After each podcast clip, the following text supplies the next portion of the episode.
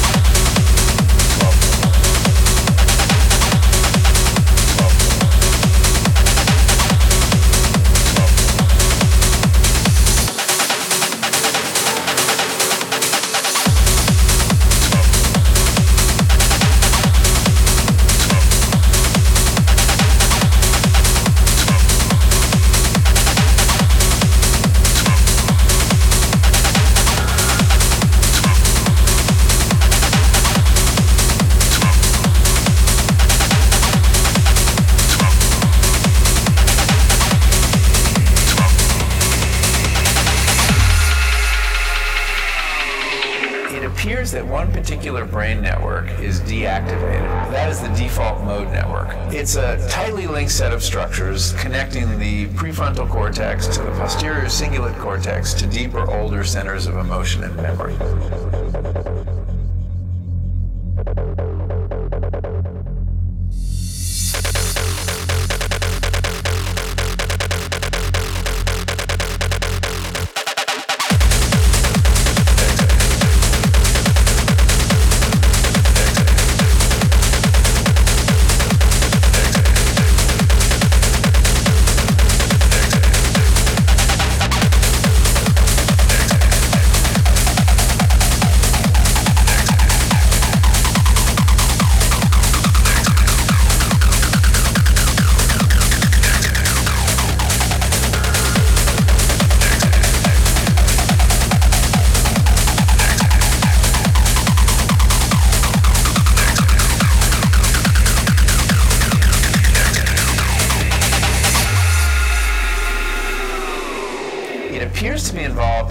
Like self reflection, theory of mind, the ability to impute mental states to others, mental time travel, the ability to project forward in time and back, which is central to creating an identity, right? You don't have an identity without a memory.